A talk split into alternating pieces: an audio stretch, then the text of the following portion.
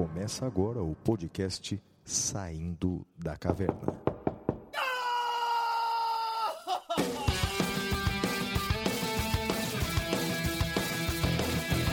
Com Guilherme Madeira, Fala galera, sejam bem-vindos, sejam bem-vindas.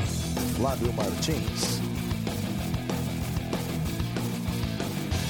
Salve, salve galera, muito bem-vindos, muito bem-vindas a mais um episódio do Saindo da Caverna. Eu sou Guilherme Madeira e junto com meu amigo Flávio Martins vamos eh, acompanhá-los pelo encontro de hoje, episódio 81, Improbidade Administrativa. E aí, Flavião? E aí, Madeira, mais um episódio, mais uma semana, estamos aqui vivos. Parece que o pior da pandemia já passou, então, portanto, parece que é uma luz no fim do túnel. E essa semana cheia de notícias jurídicas relevantes, hein, Madeira? Uma semana agitada para o mundo do direito, né? Uma semana agitada, bastante coisa, bastante coisa interessante, bastante coisa triste. Enfim, uma, uma semana, uma quarta-feira no Brasil, né, Flávio? é isso aí, Madeira, é exatamente isso. E vamos que vamos, vamos enfrentar então as notícias aí. Então vamos agora ao nosso primeiro bloco, Correspondentes da Caverna. Até já. Correspondentes da Caverna.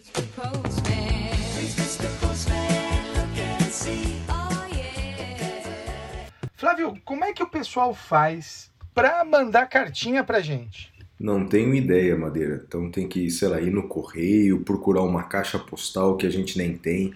Por isso que eu sugiro mandar um e-mail. Nosso e-mail é podcast@professorflaviomartins.com.br. Repita. podcast@professorflaviomartins.com.br ou também pode entrar em contato conosco pelas redes sociais. Os meus endereços tanto no Twitter quanto no Instagram são arroba sigaoflávio e os endereços do Madeira, tanto no Twitter quanto no Instagram, são arroba madeira10. Muito bem, Flavião. Vamos então para o nosso primeiro primeira cartinha. Bora lá. Olha, a primeira mensagem é do Alan Francisco, que escreve assim, olha, eu sou Alan Francisco, gago, estudante de Ah. Direito com TCC em curso, que enviou para vocês uma cartinha que foi lida no episódio 78. Como havia informado anteriormente, voltei para o episódio 81 para ouvir o podcast na ordem cronológica, já estou no 33. É, contudo, o algoritmo do Spotify me mostrou hoje o episódio 80. Nesse episódio, o professor Madeira pede que eu informe como está meu TCC. E vocês lerão também um e-mail de um advogado, também gago, o Jorge Sá Ribeiro. Prontamente fiquei feliz com o e-mail do Jorge, afinal, é bom saber que existem pessoas iguais a nós na mesma luta, nas mesmas lutas e dores. É, e o localizei. Já trocamos muitas mensagens e pretendemos seguir nessa luta em favor da inclusão das pessoas com gagueira. Foi um papo muito enriquecedor. Se não fosse o podcast de vocês, talvez jamais tivesse o conhecido. Além legal. do, além do apoio de vocês eh, que me deram a ler meu e-mail e respondê-lo com tamanho cuidado e carinho. Não tenho como mensurar o quanto sou grato a vocês, inclusive pela qualidade do podcast e também pelo incentivo e sempre estudarmos mais. Quanto ao TCC, a coordenação respondeu meu e-mail, sugeriu que eu fizesse a apresentação em vídeo com tudo que eu falasse com meu orientador. Por incrível que pareça, falei com meu orientador hoje. Ele também entendeu meu lado, gostou da ideia que eu gravasse um Ah. vídeo no meu tempo e enviasse. Se quisesse que editasse também. No dia da banca, na hora das indagações, que eu digite, responda no chat. Foi uma vitória e surpresa também, visto que esta é a minha segunda graduação e todas as matérias sempre ouvi um não de primeira. No primeiro TCC pedi dispensa também, consegui, porém a apresentação era em dupla. Mas, uma vez, mais uma vez obrigado, realmente ainda estou sem palavra, inclusive pela sequência inesperada de acontecimentos e todos positivos. Realmente muito obrigado e perdão por não ter respondido antes. Esse final de semestre está puxado, nós que, que o digamos, né? Que Deus, Nossa Senhora Aparecida, o universo abençoe vocês. Obrigado novamente. Olha que legal, que boas notícias vindas do Alan Francisco, rapaz. Que bacana, né? Cara, muito legal, né? Porque é a prova de que a gente precisa retomar o contato humano, né, Flávio? A gente fica eh, descrente do ser humano, fica só em autos e papéis. Quando você viu, uma boa conversa resolveu a questão dele. Parabéns à, à, à, direção da faculdade, parabéns ao diretor. Foi, foi muito, muito, muito legal. Estou bem feliz. Legal. A próxima mensagem é do Andrei Pettinati, que escreve assim: Olá, professor Flávio Madeira. Meu nome é Andrei Pettinati. Gostaria de, de pedir a vocês que divulgassem o evento Geek Fest, evento Opa! de cultura geek em Presidente Prudente, Que legal. realizado pela ETEC Adolfo Arruda Melo, em parceria com a Prefeitura de Presidente Prudente, já que são muito fãs de cultura geek e quem sabe pudessem comparecer dia 13, 14 e 15 de novembro no Centro Cultural Matarazzo. Aí, pessoal, de Presidente Prudente Madeira, olha o, o, o Geek Fest em novembro lá em Presidente Prudente, rapaz, que legal. Cara, eu fico tão feliz quando eu vejo esse tipo de, de, de evento acontecendo em várias localidades do país. Eu dou meus parabéns à Prefeitura de Presidente Prudente, à ETEC Adolfo Arruda, ao Andrei, que deve de alguma forma estar ligado a esse, a esse movimento. Foi-se o tempo, Flávio, em que nós geeks éramos alvo de, de chacota, éramos alvo de, enfim, desse tipo de coisa, né? Porque no fundo o que a gente tem é que é, é uma cultura como qualquer outra, uma cultura que a gente gosta. Então, parabéns, pessoal de Presidente Prudente e região. Dias 13, 14 e 15 de novembro, o evento Geek Fest. Aliás, Flávio, falando em geek, é, vou puxar sua orelha, porque o senhor ontem no Twitter fez uma carinha revirando os olhos a um tweet meu, né? Então vou puxar sua orelha aqui na frente de todo mundo. Assistam, assistam Demon Slayer. Foi a minha dica do último episódio. É um baita eh, de um anime, tá lá na Netflix. Flávio, assista que você vai gostar, cara. Pode assistir. Eu, eu te pago um chopp se você não gostar. É, então já já já já tô preparadíssimo pro Chopp Madeira, porque quando o- o- eu fui assistir a- aquela coisa geek que você indicou que era do negócio do, do é, Zumbilândia. Não, Zumbilândia é divertido, não é geek, é divertido. Putz, Puxa. Zumbilândia é muito divertido. Você jura que você não deu risada, vou- você não eu vou- gostou? Eu vou tentar de novo, Madeira. Eu, eu parei em 15 minutos, mas eu vou tentar. Ah, Flávio, é né? muito divertido, cara. É divertido. Mas assista o Demon Slayer. Demon Slayer Não. é geek, é legal. Vou tentar. É, a Morgana Silva escreveu assim pra gente. É, Professores Flávio Madeira, sou de Santa Catarina, já fui aluno de vocês em curso para UAB, concursos, e desde então sou admiradora do trabalho de ambos. Atualmente estudo para o concurso da Defensoria Pública Estadual e os temas discutidos no podcast agregam demasiadamente no meu estudo. Dentre os pontos de vista distintos de vocês, na maioria das vezes tendo a concordar com o professor Flávio. Entretanto, tem um comentário que o professor faz com frequência que me deixa incomodada, e esse é o motivo do meu e-mail, para que eu possa desabafar e o professor possa, caso queira, argumentar a respeito. O professor costuma falar que é uma vergonha termos elegido palhaço, ator pornô, etc., para integrar o Congresso Nacional. É, por mais que acredito eu seja dito isso a título exemplificativo quanto aos parâmetros que devemos utilizar para escolher um bom representante, tendo a discordar respeitosamente, respeitosamente com o professor, pois penso que os trabalhos que a pessoa exerceu ou deixou de exercer ou seu nível de estudo não necessariamente farão com que ela seja um melhor ou pior representante do povo. E isso está mais do que claro atualmente, pois não são raras as vezes eh, em que estamos nos deparando com pessoas superestudadas e que ocupam cargos de alto escalão que acreditam em fake news, são anti-vacina, anti-máscara, etc. E fora os casos de corrupção que vemos por aí a rodo envolvendo esse mesmo tipo de pessoa. Creio que o problema acaba sendo bem mais eh, profundo do que isso e, portanto, independe do que a pessoa foi, mas sim do que ela pretende fazer em prol do país. Bem, é, deixa, eu, deixa eu comentar aqui é, é, é, sobre isso. Então, primeiro, quando eu, quando eu, faço essa crítica, não é? De que o povo brasileiro votou no palhaço, é, bem, estou me referindo especialmente ao, ao, ao episódio do palhaço Tiririca, que já foi eleito para três mandatos consecutivos eh, em São Paulo e por dois mandatos foi o deputado federal mais, mais votado. Bem, quando eu faço essa, essa, essa crítica, minha querida eh, Morgana, é, com absoluta sinceridade, a minha intenção, evidentemente, não é menosprezar essas ou aquelas profissões. É claro que não. Né? É, o que é, é, a minha crítica pontual se dá pelo fato de que claramente, claramente, a eleição do, do Tiririca em especial, e com todo respeito ao artista, a eleição do Tiririca se deu não porque as pessoas a, acreditam é, no, no, no, potencial é, legislativo que será exercido pelo Tiririca. Ou seja, a, como o Tiririca vai contribuir para a democracia brasileira. Eu duvido que os eleitores do Tiririca tenham pensado isso. Na verdade, o voto no Tiririca foi um voto de protesto. Deixa eu explicar uma coisa.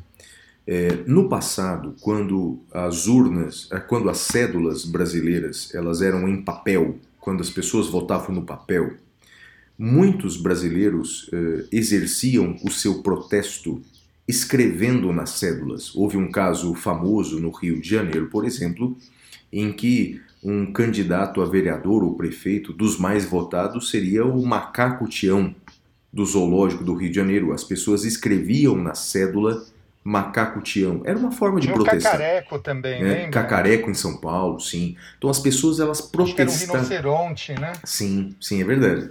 Então as pessoas protestavam dessa maneira, escrevendo na, nas cédulas, etc. Quando o voto passou a ser eletrônico, as pessoas encontraram um novo, um novo jeito de protestar, que é votar em pessoas que eh, aparentemente não têm é, é, vocação para a política e que acabam eh, participando do, legitimamente do processo eleitoral.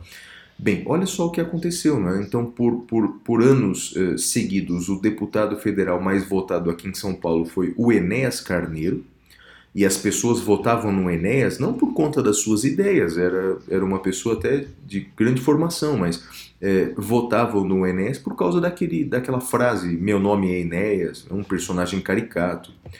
Depois, o, o deputado mais votado em São Paulo foi o falecido Clodovil Hernandes, Clodovil Hernandes, o, o, o apresentador de TV e costureiro, é, e agora, é, nas últimas três eleições, um candidato é, mais votado é, foi o, o, sem ser na última eleição, o, o, o, palhaço Tiririca.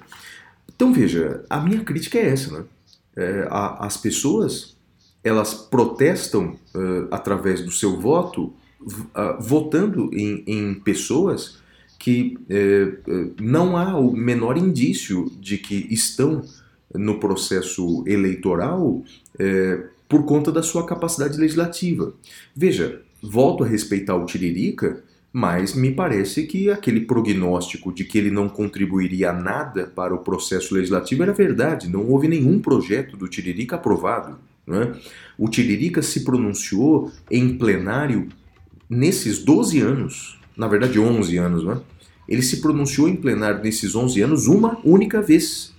E a única vez que ele disse que não se candidataria mais, o que não se cumpriu. Então, enfim, né? Então, Tiririca fez pouquíssimos projetos de leis, eh, todos eles ligados à atividade circense, o que é muito legítimo, né? Já que é um artista do circo. Enfim, eh, a minha crítica é essa, né? Ou seja, nós, eh, o, o, povo brasileiro continua a não ver o poder legislativo como extremamente importante, e eu concordo nesse ponto com a Morgana, quer dizer, eu creio que é, os piores exemplos no legislativo nem são é, esses é, candidatos, é, digamos assim, é, é, diferentes, né, esses candidatos outsiders da política, eu vejo que não, não são eles que produzem os piores males. Eu vejo que, por exemplo, a conduta de políticos profissionais, como Arthur Lira, são muito mais nocivas do que as condutas do Tiririca. O Tiririca não faz mal para ninguém. Uh, também, o Tiririca ali não, não, não, não faz lei, mas também não prejudica ninguém, aparentemente. Né? Agora, já outros deputados profissionais que prejudicam, sim. Né?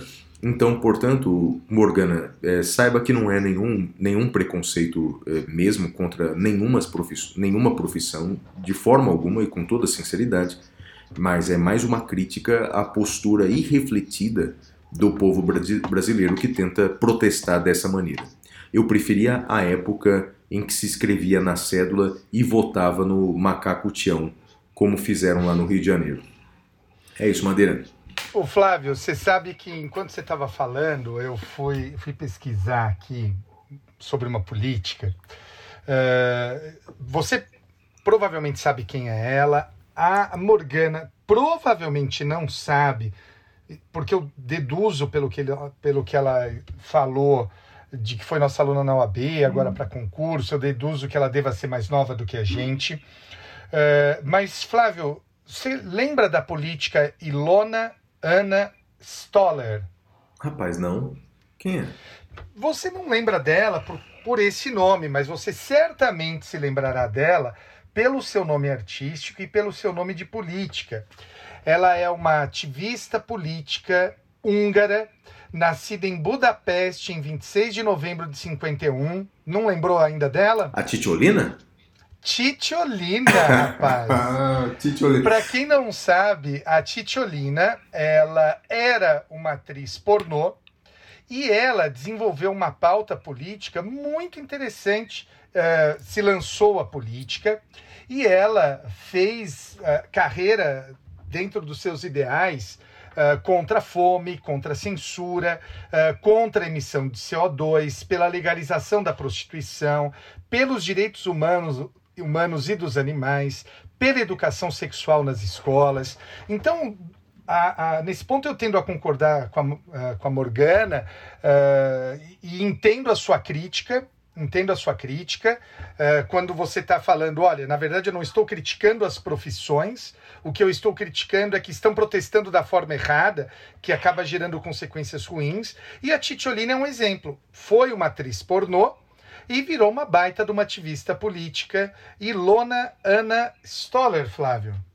Eu me lembro bem da Titiolina, me lembro bem da uh, Titiolina. Eu não sei que, que, onde está hoje a Titiolina. Deve ser a senhora Titiolina, mas porque faz muito Ela tempo, né? tem 69 anos hoje, Flávio. Ah, ela sabia, completa, não. olha só, tô aqui na página dela, na Wikipédia, ela completará 70 anos no dia 26 de novembro, uh, agora 70 anos. Então fica já os parabéns uh, adiantados para Titiolina, Flávio. É isso aí, parabéns Titiolina, parabéns Titiolina. E vamos que vamos, Madeira, vamos para o próximo bloco. Vamos ao próximo bloco, o Notícias da Caverna. Até já.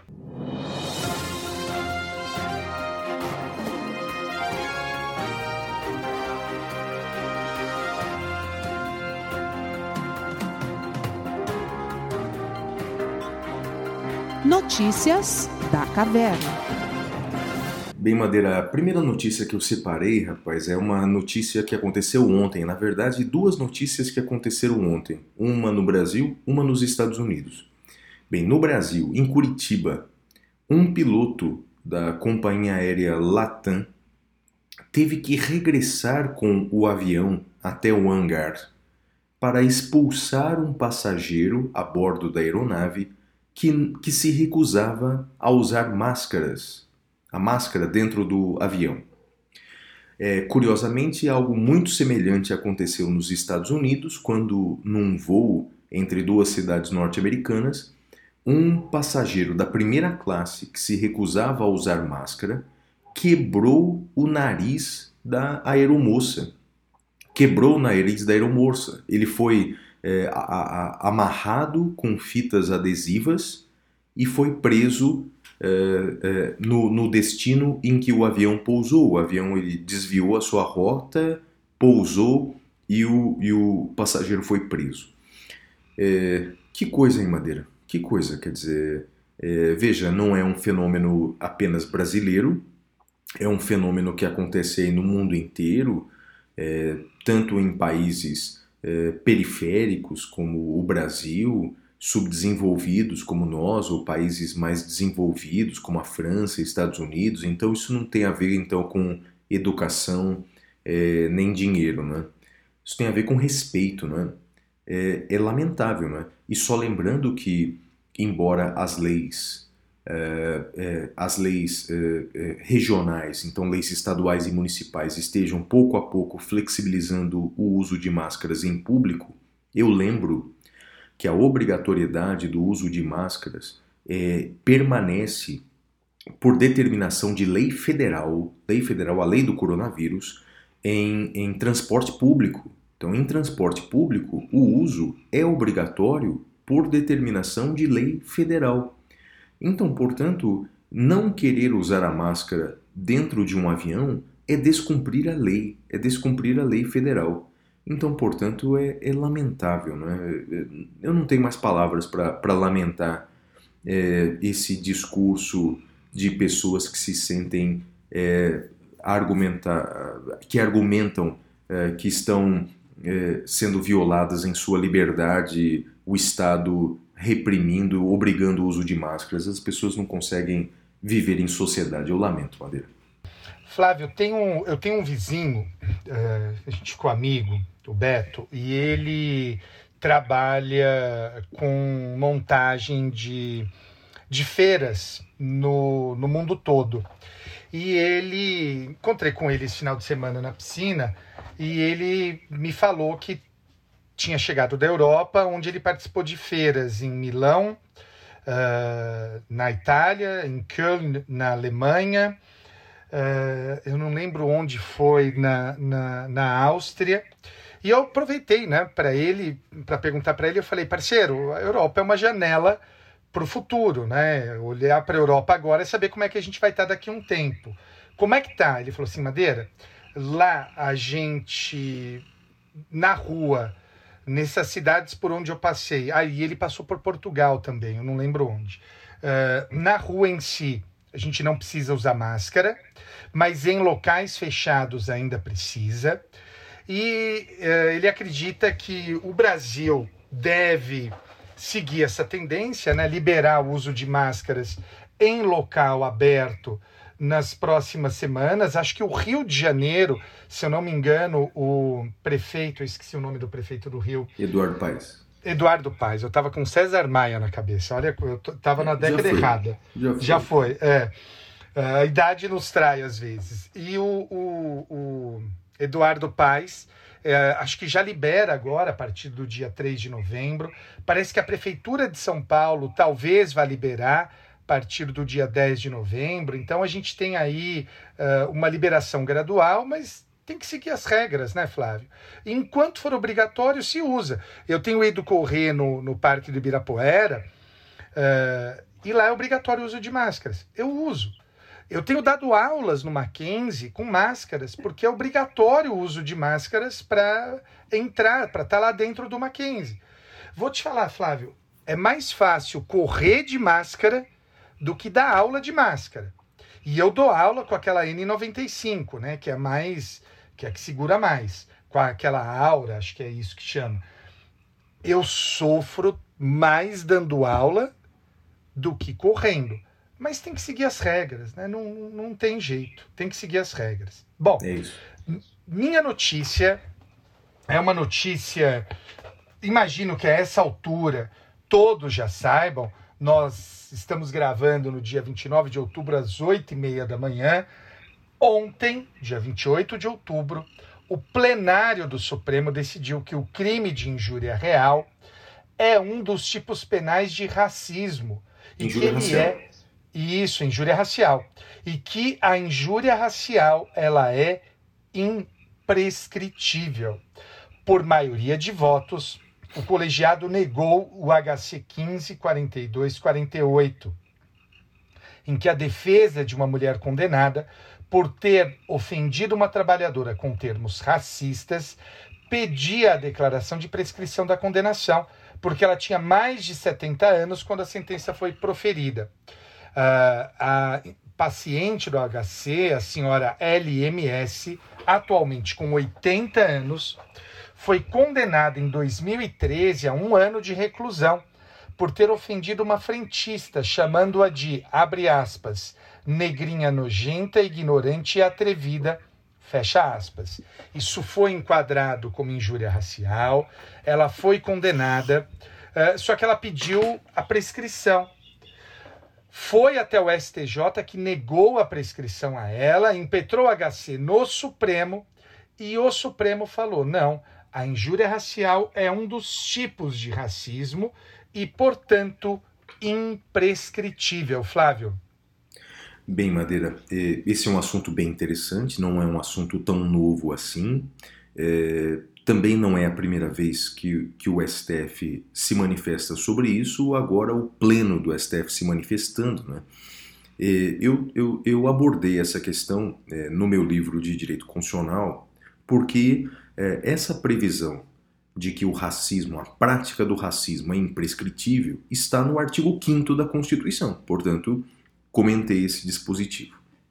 Bem, no- só para o nosso ouvinte entender, para quem não se lembra disso. O artigo 5 da Constituição, ele prevê dois, expressamente, dois crimes imprescritíveis.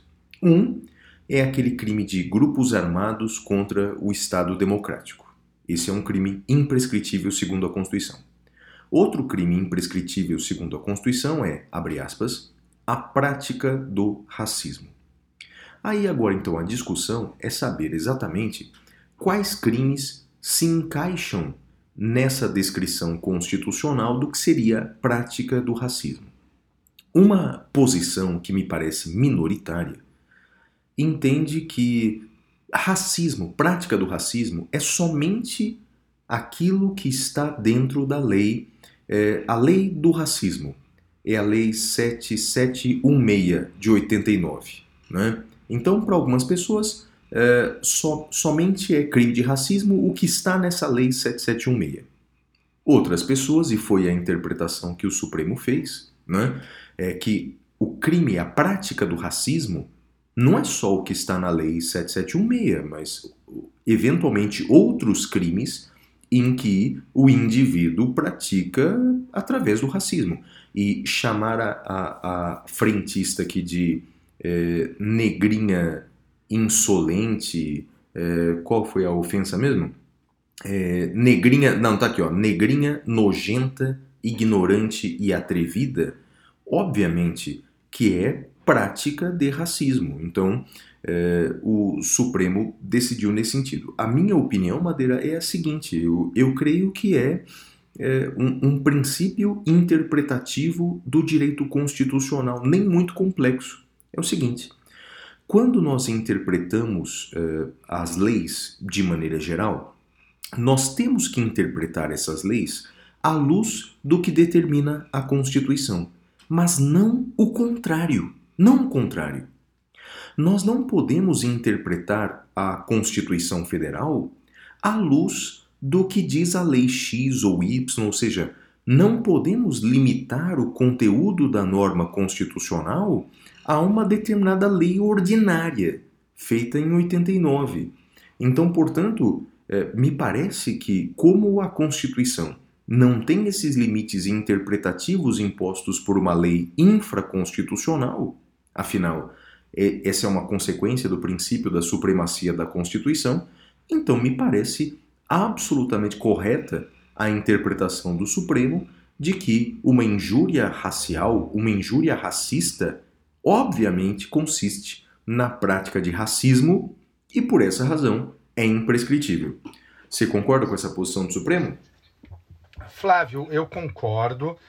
Eh, acho que o que o Supremo fez foi sopesar ah, a interpretação restritiva do direito penal com todos esses argumentos que se apresentou. O que eu, o que eu pondero de lege ferenda é que a manutenção da injúria racial é uma forma de estimular o próprio racismo, porque ela é menos grave do que o racismo. Então, a meu ver, deveria haver, existe uma comissão revendo isso, deveria haver alteração na lei para unificar o racismo e a injúria racial.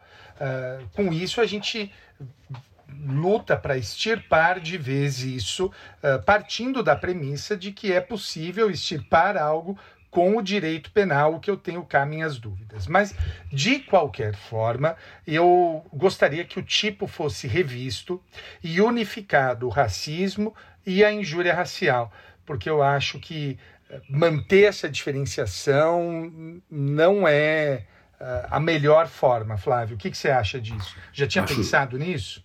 É, acho, acho plenamente possível, acho modernizar não é?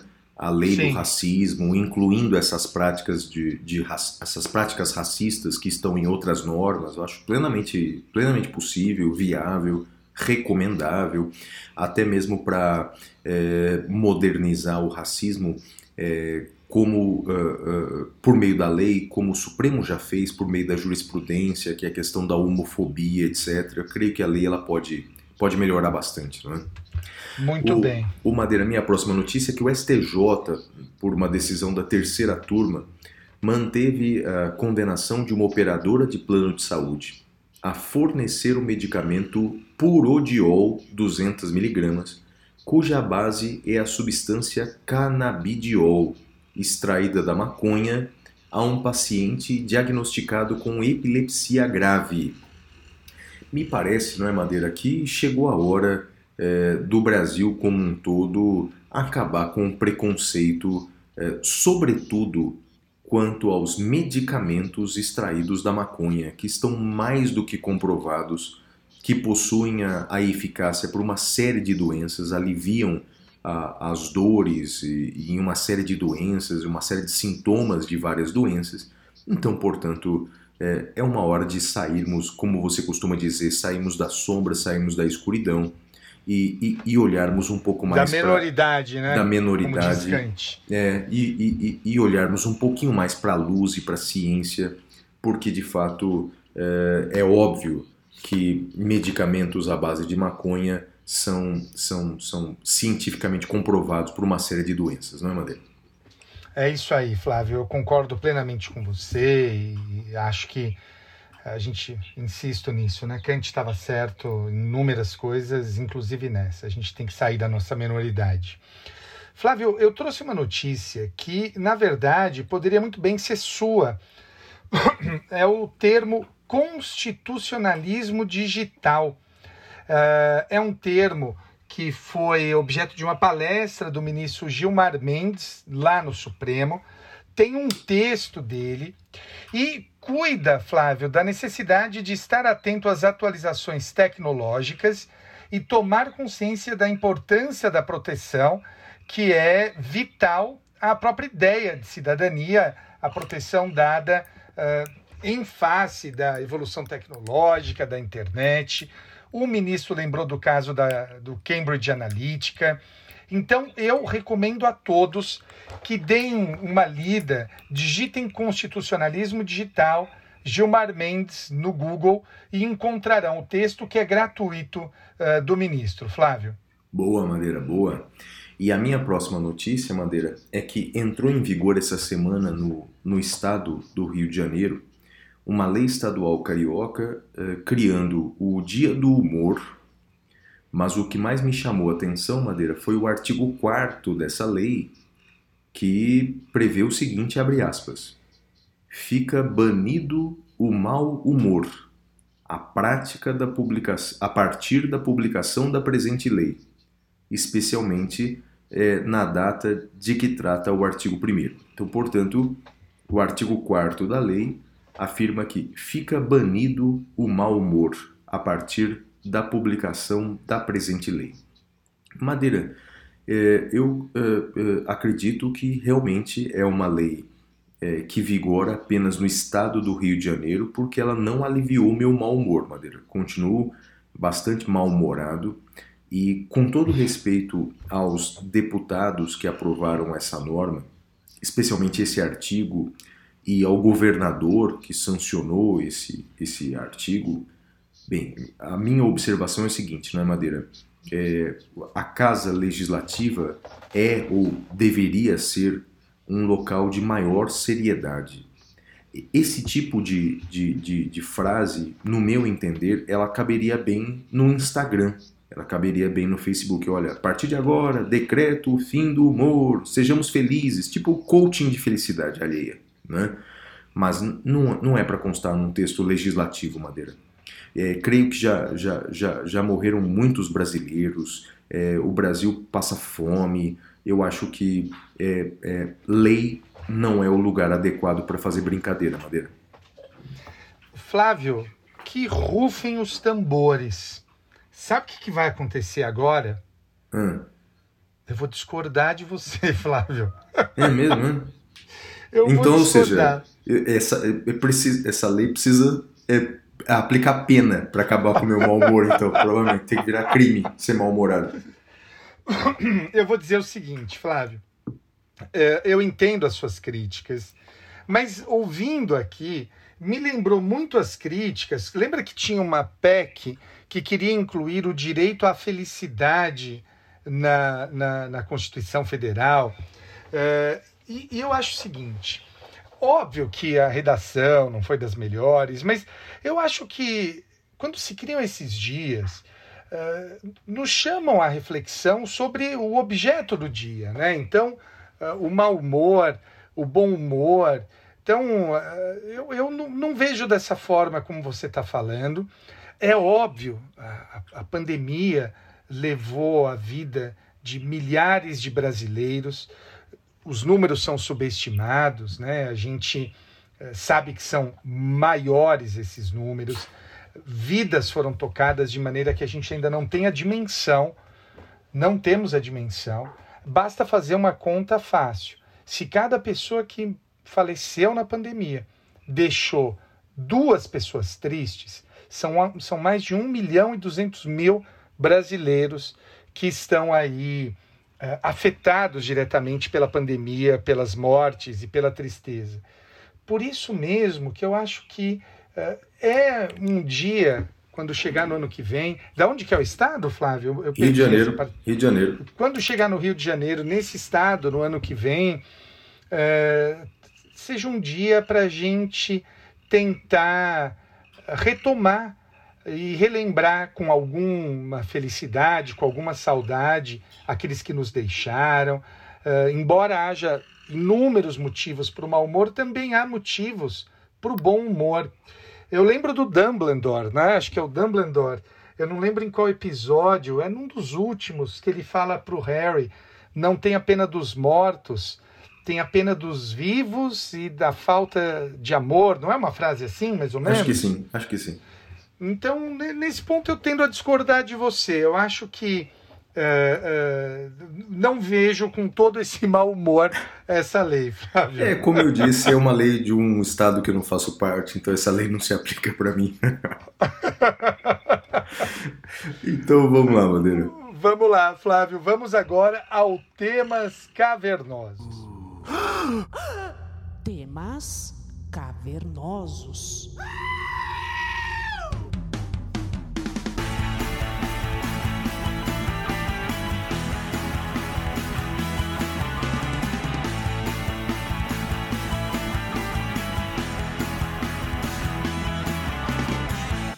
Amigos, eh, no tema cavernoso de hoje, a gente vai destacar um ou outro aspecto da Lei 14.230, de 25 de outubro de 2021. Essa lei é uma lei que altera a lei de improbidade administrativa. Nesse ponto, Flávio, eu queria já fazer um destaque. Eu acho que foi o professor Medina que eu li no Twitter e eu tendo a concordar com ele. É, é quase que uma lei nova de improbidade administrativa, né? porque ela muda por completo o sistema da improbidade administrativa no Brasil e ela afeta a minha matéria, o processo penal. O artigo 21, o novo artigo 21 da Lei de Improbidade Administrativa, ele fala da eficácia da sentença penal absolutória no na ação de improbidade administrativa. Para o ouvinte entender, o nosso sistema, desde 1941 até agora, 2021, portanto, 80 anos, o nosso sistema, ele sempre trabalhou com a ideia de que as instâncias civis, administrativa e penal, elas ah, são independentes, mas é uma independência mitigada. Pode produzir efeitos em algumas hipóteses. A sentença absolutória, ela pode produzir efeitos em algumas hipóteses. Por exemplo, quando o juiz criminal reconhecer expressamente que o fato não existiu, ou quando o juiz criminal reconhecer expressamente que aquela pessoa não foi a autora do crime. Sempre foi assim. Código Civil de 17, ah, de 16, Código Civil agora, 2002, sempre foi isso. Pois bem, Flávio, a lei muda. A lei muda e passa a dizer o seguinte: é o parágrafo 4 do artigo 21. A absolvição criminal em ação que discuta os mesmos fatos, confirmada por decisão colegiada, impede o trâmite da ação da qual trata esta lei, havendo comunicação com todos, eu repito, todos os fundamentos de absolvição previstos no artigo 386. Flávio, eu faço parte de alguns grupos bem heterogêneos de WhatsApp no direito. E vi aí uma dupla um duplo posicionamento. Parte dos, uh, dos, das pessoas dos grupos que eu faço parte disse que isso é inconstitucional, porque fere o artigo 37 da Constituição Federal, uh, que estabelece uh, que haveria separação de instâncias para improbidade administrativa. Eu confesso que tenho alguma dificuldade de aceitar isso. Uh, se fosse isso, nenhuma absolvição poderia produzir efeito. Então eu tendo a discordar dessas pessoas. Há um outro grupo que elogiou essa mudança, dizendo o seguinte: olha, isso é importante porque unifica o direito penal sancionador e o direito administrativo sancionador. Então, uma absolvição por falta de prova no crime deve gerar uma absolvição uh, na lei de improbidade administrativa. Eu, Flávio, sendo muito honesto, eu tendo a achar que a lei é constitucional, embora eu não ache que ela seja conveniente. E por que, que eu digo isso? Porque os parâmetros para a condenação criminal são diferentes para os parâmetros da condenação administrativa. Os standards de prova para condenação em um e em outro são diferentes. O standard para condenação penal tem o sarrafo mais alto, exige mais provas do que o para condenação civil e do que o para condenação administrativa. Certamente é um tema que vai gerar muita discussão uh, na jurisprudência. Então, para resumir, nós temos duas grandes posições já formadas. A primeira pela inconstitucionalidade, a segunda pela constitucionalidade e apoio a essa unificação.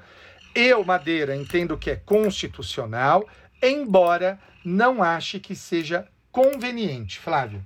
Sim, Madeira, o, o, eu confesso que eu adoraria, depois de tudo que aconteceu nesse episódio, eu adoraria discordar de você, né? até porque estou é, mal-humorado, já que aquela lei carioca não, não, não, não, surtiu efeito em mim, mas é, adoraria discordar, mas não, eu concordo, concordo com você. É, é como aquele, aquele carimbo é, de, de, um juiz americano que dizia stupid but constitutional, não é? Stupid but constitutional, sim. É, então, sim. Scalia, né? É, o Scalia. E, e, e de fato, é, sim, eu, eu, concordo plenamente, quer dizer, são é, é, juízos diferentes e com princípios de julgamento muito diferentes, já que um é, toca na liberdade de ir e vir do indivíduo, a condenação exige certeza, não é?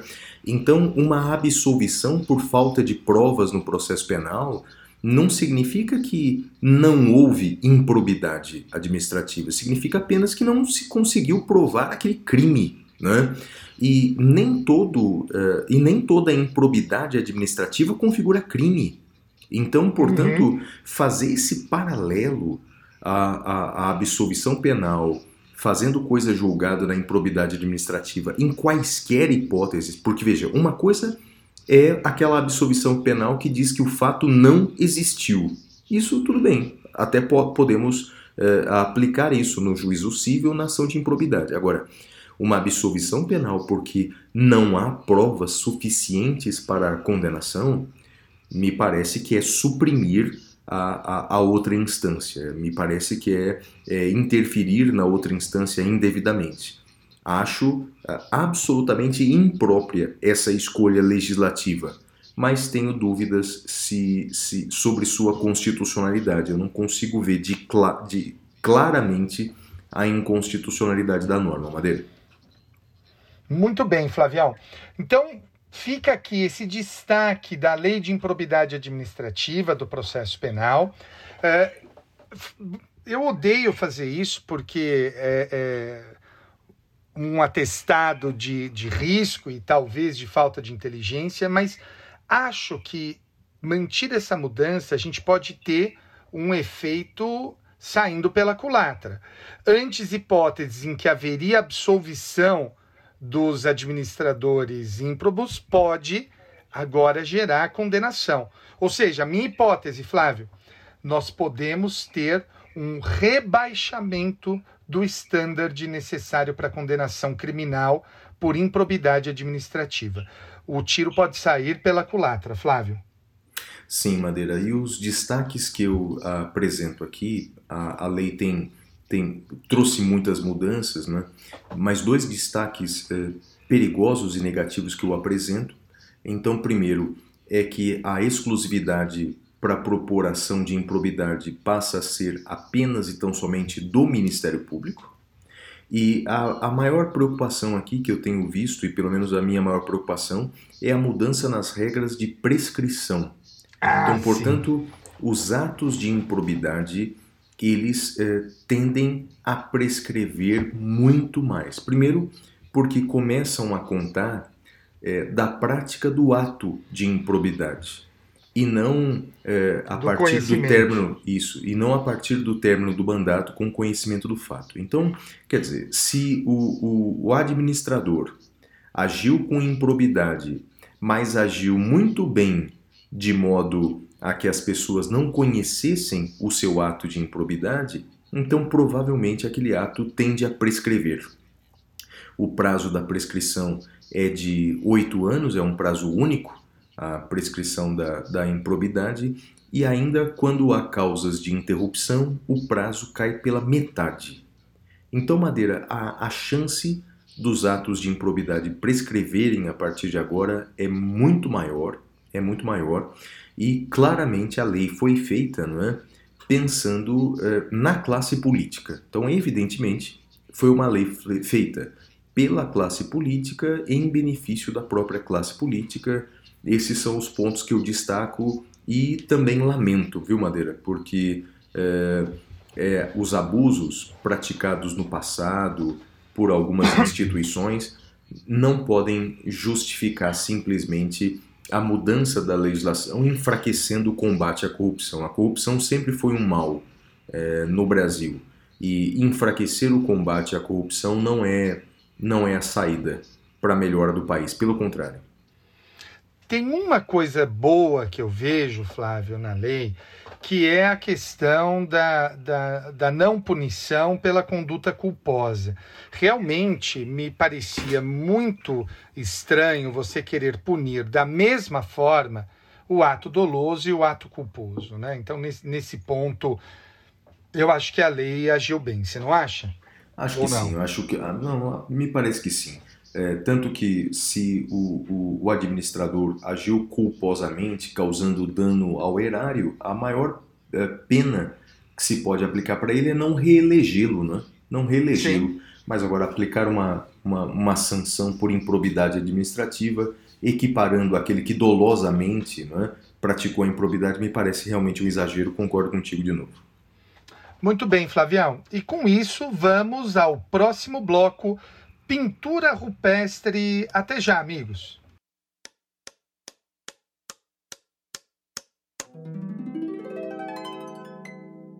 Pintura rupestre.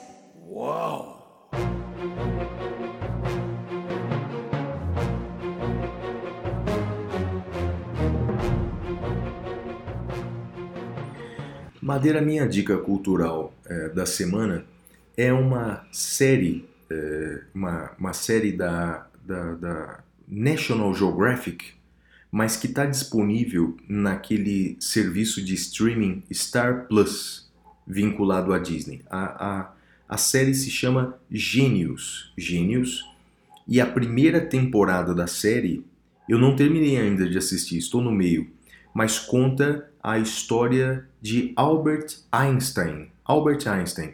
Então, é, cada temporada é uma, uma biografia, é, é, uma cinebiografia de algum personagem importante. Então, a temporada 1 foi Albert Einstein, a temporada 2 foi é, o pintor Pablo Picasso, pintor espanhol, e a temporada 3 a cantora americana Aretha Franklin. Eu estou assistindo A Vida de Albert Einstein. Muito bacana, Madeira. Sabia algumas coisas, claro, mas a, a, a cinebiografia ela vai entrando em alguns detalhes bem interessantes. Então, minha recomendação é essa: a série Gênios, primeira temporada, A Vida de Albert Einstein. E a sua dica? A minha dica, Flávio, eu tô relendo, terminando de ler Macbeth do Shakespeare, que é um dos meus autores preferidos.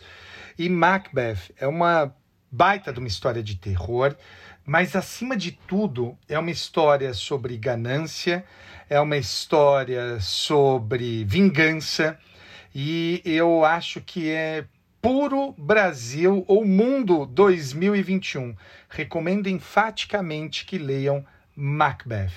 Uh, ganância desmedida, uh, um casal que faz um pacto pelo poder e vai fazer de tudo para manter esse poder. É muito, muito, muito legal. Você chegou a ler já ou não? Ah, faz tempo, Madeira. Tem que reler. Tem que. É, é, é muito bom. E se alguém puder, eu recomendo a tradução da Bárbara Eliodora, que é uma baita tradução, uma belíssima tradução. Então, fica a dica aí, inclusive com o tradutor, Flávio. Legal, Madeira. E próximo bloco? O próximo bloco é o Pasme Excelência. Vamos lá, Flavião.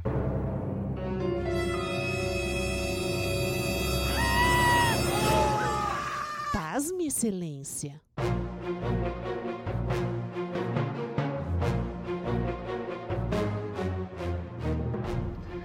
Amigos, neste bloco o Flávio vai uh, trazer uma notícia para ver se eu pasmo ou não pasmo. É com você, Flávio. Bem, a notícia da semana é uma notícia que repercutiu muito, muito, Madeira. Essa semana, é, homens foram presos no Rio Grande do Sul por terem furtado alimentos vencidos no setor de descarte de um supermercado. Eles eh, furtaram teriam subtraído do lixo é, queijo, salame e coisas assim. É, bem, eles foram presos, eles foram processados é, criminalmente pelo crime de furto. O juiz do caso absolveu sumariamente. Para quem não é do processo penal, significa que o juiz considerou que o fato era atípico e absolveu sumariamente. E o Ministério Público Madeira apelou dessa, dessa, dessa absolvição sumária. E aí, bem, no Brasil, 2021, 40% das pessoas passando fome no país, é, o Estado brasileiro processando quem subtrai comida do lixo, Madeira. Pasma ou não pasma? Eu pasmei, Flávio. Eu pasmei. Fiquei muito triste e, e, e, tem uma coisa aí que me parece interessante do ponto de vista jurídico. Do ponto de vista humano, é uma coisa horrorosa. Do ponto de vista jurídico, eu vi muita gente eh, querendo discutir insignificância e não sei o quê. Mas, Flávio, me parece que é anterior. O tipo do furto é subtrair coisa alheia móvel. E isso, esse material, estava para ser destruído. Ah, então, primeiro, não é alheio, né? Não é alheio. Não é alheio, é algo que não tem valor, que vai ser destruído. Então, eh, equivaleria aí àquela res derelicta, quase aquela res derelicta do direito romano, né? a coisa abandonada. Então, com, com todo o respeito, me, me parece profundamente equivocada essa posição, seja do ponto de vista empático, seja do ponto de vista jurídico. Flávio, pasmei, essa pasmei, tristemente pasmei. É, Isso me faz lembrar, Madeira, uma, uma decisão que viralizou muito tempo atrás. Eu não sei se você vai lembrar de um juiz que Podia absolveu soltar por isso, pessoas podia soltar por, causa das aquilo. abóboras. Isso, pode É. soltar por causa da insignificância, pode soltar por causa do furto famélico, pode furtar porque a coisa era uma coisa abandonada. Olha, escolham um motivo, mas absolvam essas pessoas. É um absurdo. Existem motivos é, é, jurídicos, substanciais. E é uma pena o Estado dar as costas para tudo isso e processar essas pessoas. É lamentável. Eu também pasmei, Madeira. E aí, o próximo bloco? O próximo bloco é o prêmio Capitão Caverna. Vamos lá, Flavião.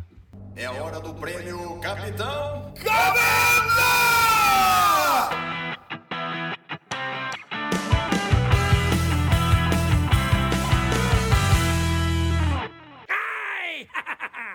Ó, Madeira, o meu destaque negativo da semana vai para a homofobia que ainda existe no Brasil e é muito forte, Madeira.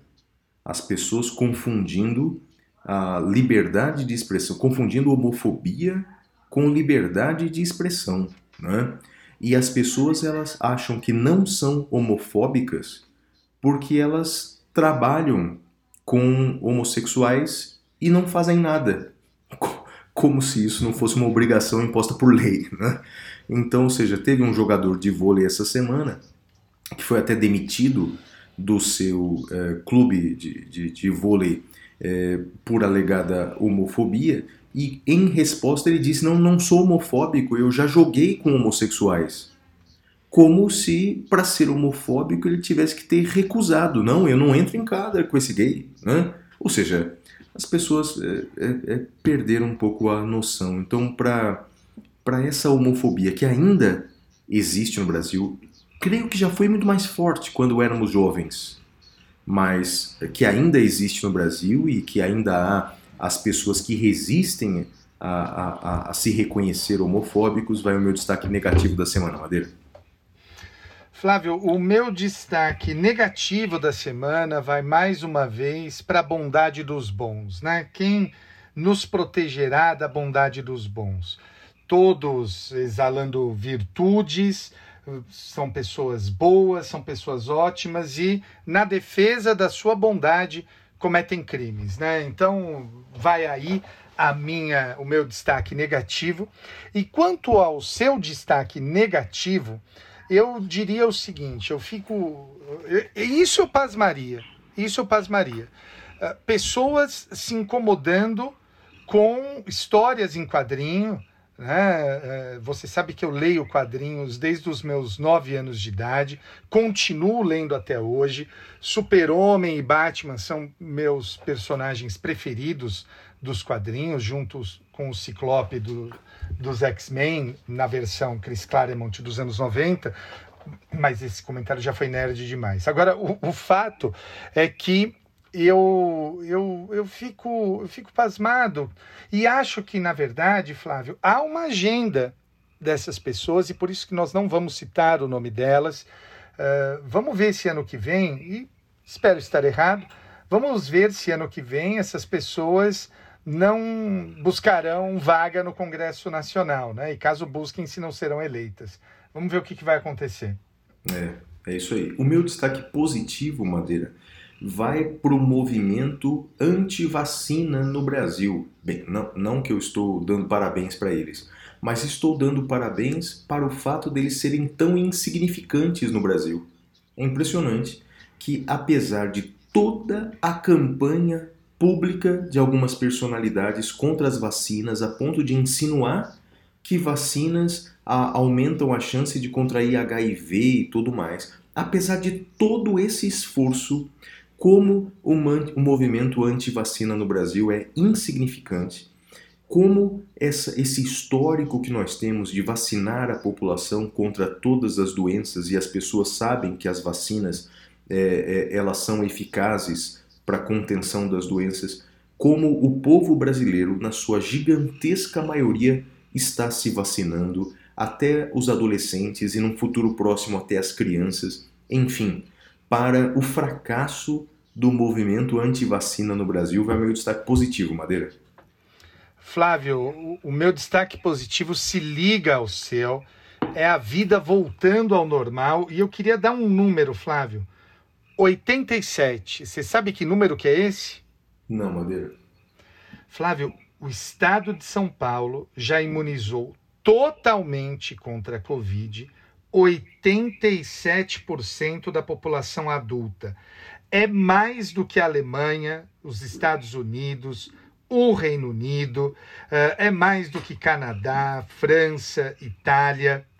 Brasileiro gosta de vacina, brasileiro entende a importância da vacina e isso nós deve- devemos ao SUS, Flávio. Então, ao plano de imunização, toda a coisa feita pelo SUS e também fato de que é de graça, né? Brasileiro adora uma coisa que é de graça e que tem fila, né? Então, acho que isso também explica a forte adesão à, à campanha de vacinação. Você não acha? Eu acho, Madeira, eu acho. E daqui a pouco você já vai tomar a terceira dose, né, Madeira? É. Eu acho que todos tomaremos, né? Vai entrar no esquema vacinal normal, como é a vacina da gripe, né? Acho que ano que vem Sim. vai ser isso. Você não acha? Também acho, também acho. Então é isso, Flavião. Encerramos mais um episódio, meu amigo. 81, rapaz, 81. E eu queria deixar um beijo pro meu pai, pra minha mãe e pra você. E para todos os brasileiros que estão aí na fila da vacina por um futuro melhor. Valeu, galera. Tchau, tchau. Tchau.